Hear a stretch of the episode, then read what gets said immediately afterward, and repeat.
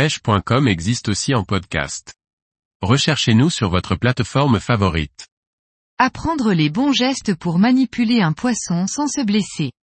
Par Gauthier Martin. Lorsque l'on manipule un poisson, il est important de connaître les parties de son corps à éviter pour ne pas s'abîmer les mains. Les poissons d'eau douce ne sont pas aussi dangereux que les poissons marins, on ne risque pas de se faire piquer par une vive ou une raie et on n'a pas affaire à des dentitions aussi tranchantes que le tassergal. Cependant, il faut bien le reconnaître, nos poissons d'eau douce savent aussi se défendre, les carnassiers ont tous une botte secrète pour se protéger des prédateurs. Chacun à sa manière, les carnassiers ont tous des caractéristiques physiologiques qui peuvent les aider à échapper au danger. C'est avec le brochet que l'on risque le plus gros, il possède des centaines de dents acérées, celle-ci se casse facilement, mais elle repousse tout au long de la vie du poisson. Il m'est déjà arrivé de m'en rentrer dans les doigts et là attention, il vaut mieux rapidement la retirer et désinfecter généreusement. Saisir un brochet n'est pas chose simple, car c'est un poisson très nerveux, pour éviter ses dents, il faut le saisir par l'ouïe. On glisse la main dans la fente située sous son bec. Hormis ses dents, il n'y a pas d'autre élément dangereux sur le brochet contrairement à la perche ou aux cendres qui sont bien armées pour se défendre. Perche saisie avec le pouce.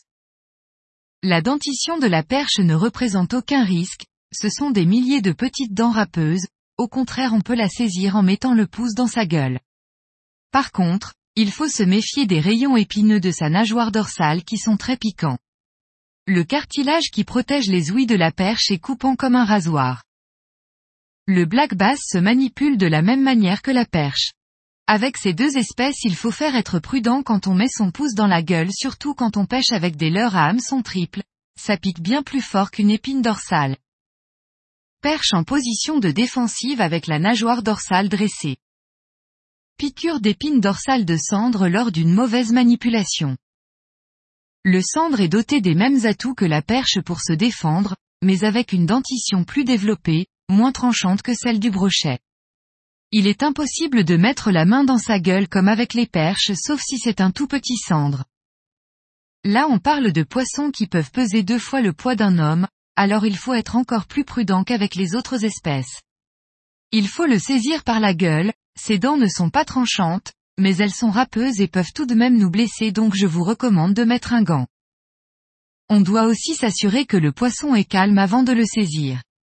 Pour cela je pose toujours ma main sur sa tête pour voir s'il est coopératif ou s'il a encore de l'énergie à revendre, avant de mettre ma main dans sa gueule.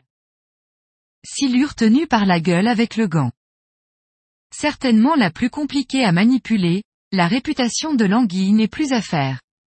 C'est une vraie savonnette, impossible de la tenir.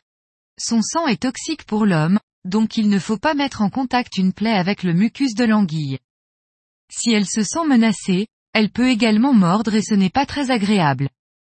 Le plus simple est de la manipuler avec un tissu humidifié.